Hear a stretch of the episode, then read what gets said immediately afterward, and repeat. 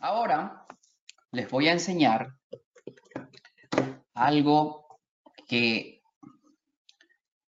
solo lo saben los que están muchos años en el negocio. Les voy a enseñar cómo hacer para que sus ofertas ganen por sobre las otras. ¿Qué estrategias pueden tener para que tus ofertas sean aceptadas? Vamos a poner aquí como título, estrategias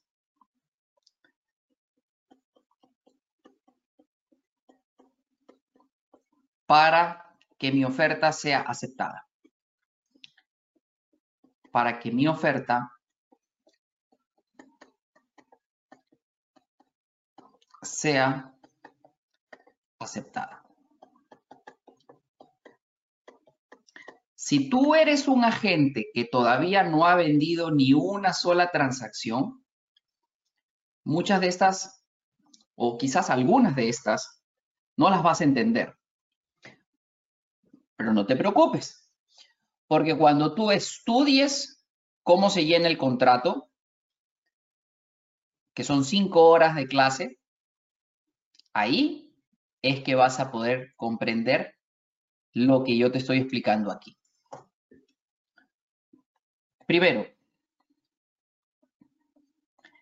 cede un punto de comisión, vamos a ponerlo así, de tu comisión al listing agent.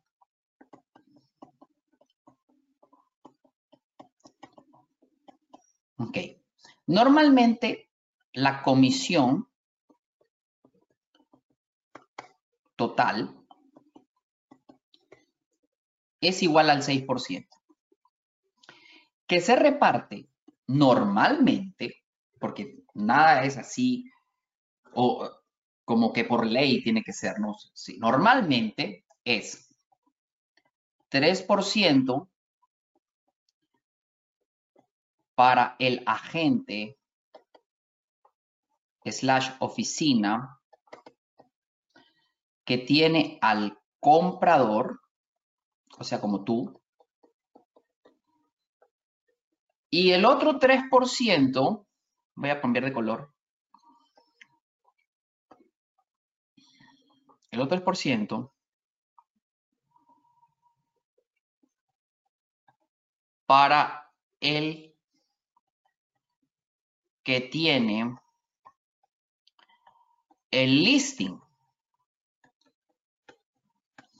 Entonces, de este 3%, tú vas a ceder, tú vas a ceder 1. Tú vas a quedar con 2 y él se va a quedar con 4. Eso es muy, pero muy atractivo. Y eso hace que muchas veces, en la gran mayoría, tu oferta sea la aceptada. Porque le estás dando en la yema del gusto al listing agent, que es en su bolsillo. Y él tiene influencia sobre el vendedor, sobre el dueño. Ahora, ¿qué va a pasar con este, este 1% que tú estás cediendo? Este 1%, peor escenario, lo pierdes. Peor escenario, lo pierdes. Y en vez, de ganar tres, vas a ganar dos. Pero por lo menos ganas dos. La otra era que no consigas ninguna casa para esta persona. Y segunda opción, opción A, opción B.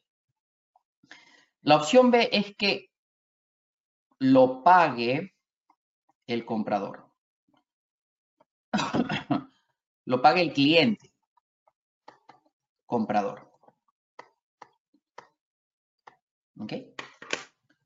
Perfectamente. Si ahora los compradores están pagando 10 mil, 20 mil, 30 mil, 40 mil por encima del precio, y eso representa 6, 7, 8, 10% por encima del valor de la casa, ¿qué será un puntito? ¿Qué prefieres que tu comprador pague? ¿8% por arriba o 1% por arriba? La respuesta es obvia. Yo prefiero que mi comprador, mi cliente, pague el 1% extra a que pague el 8%. Entonces, si te fijas, tú estás cuidando a tu comprador. Tú lo estás cuidando, porque tú estás diciéndole cómo es que él tiene que mover sus fichas para lograr el máximo beneficio con la menor cantidad de dinero. Para lograr el máximo beneficio con la menor cantidad de dinero, hay que darle ese dinero extra, no al dueño, sino al listing agent. Pruébalo para que veas lo que, lo que es bueno. Pruébalo y me vas a agradecer. Ahora, ya consideraciones como esta, pero ah, pero eso no es justo. No, es justo con quién. Pues no es justo con el dueño de la casa, profesor. Sí, no, no es justo con el dueño de la casa. Pero ¿sabes qué? Cada quien en este negocio cuida a su cliente. Tú a quien tienes que cuidar es al comprador. Distinto sería que tú tengas a los dos. Si tú tienes a los dos, comprador y vendedor, ahí no puedes hacer ninguna de estas payasadas. Que son perfectamente legales. Dicho sea de paso. Porque todo pasa por el broker. Y no es ilegal que el comprador pague comisión también. Para que sepas. Así que si te da pena, si te da pena el vendedor de la casa, pues entonces que si hubiera buscado otro realtor, ¿no? Tú por quien tienes que velar es por tu cliente. ¿Quién es tu cliente? El comprador. ¿Qué es lo que yo necesito? ¿Qué, es lo que yo debo hacer para cumplir mi, tarea de profesional con mi cliente, que es el comprador? Yo tengo que hacerlo comprar la mejor casa por la menor cantidad de dinero. Y eso es lo que estoy haciendo. Allá, el listing agent que cuide a su vendedor comentarios sobre esto. Vamos a, vamos a leer a ver qué opinan. Abran la mente por la siguiente media hora. Si después quieren cerrarla, la pueden volver a cerrar. Pero por lo menos ahora abran la mente. Así como tú puedes ceder comisión para conseguir que te gane la oferta, también tú puedes ceder un poco de comisión para conseguir un listing. Claro que sí. También puedes ceder comisión para conseguir un listing.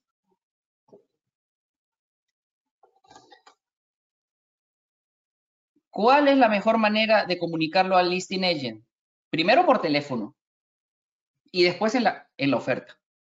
Primero por teléfono. Dile, mira, realmente mi, cliente está sumamente interesado en, tu listing y fíjate que, no sé, si sirve de algo, me gustaría ceder un punto de mi comisión hacia ti. Si se ofende, next, no pasa nada. No le, estás, no le estás diciendo que haga nada ilegal, nada ilegal. Esto es todo perfectamente legal.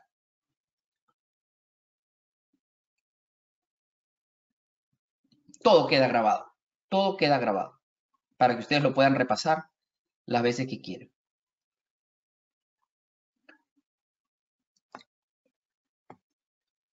Es muy buena estrategia.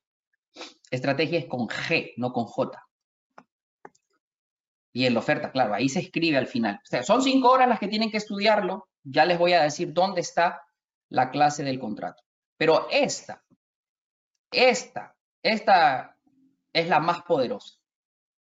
La más poderosa es esta. Esta estrategia es la más poderosa. Ahora, muchos de ustedes van a comprarse su casa. O sea, la primera transacción va a ser casa para ustedes y ustedes son realtors. Con mayor razón para usar esta estrategia. Y cuidado que a veces hasta podría ceder toda la comisión al listing agent. Tú le dices, mira, ¿sabes qué? Yo acá tengo licencia, pero realmente lo que yo quiero es comprarme mi casa. Así que yo te cedo toda mi comisión, yo quiero ser tu cliente. Y entonces ahora tiene, el listing agent va a tener el listing o sea, tiene los 3% del, del dueño más los 3% tuyos.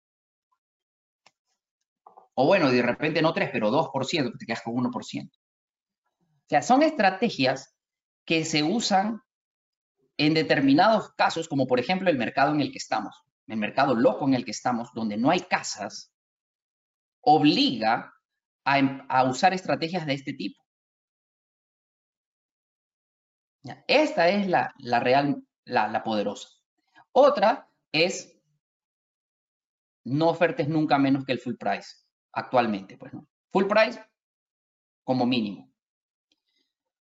No pongas tantas condiciones en la oferta. Porque una oferta muy enredada, así sea una oferta de un buen precio, si está muy enredada, muchas cosas que pides, ah, qué aburrido. Pasa a la siguiente. Vamos a buscar otra. Así es. Entonces, full price como mínimo, ofertas simples, no enredadas. Cede. ¿Cuándo quiere cerrar el vendedor? Dale, dale tiempo. Si se quiere quedar 30 días, dale tiempo para que se mude. Sé flexible. Hoy los compradores están en desventaja. Porque hay muchos compradores para la misma casa. Entonces, cede, cede lo más que puedas. Otra, ve con una preaprobación, que ya sabes que es un documento de varias páginas.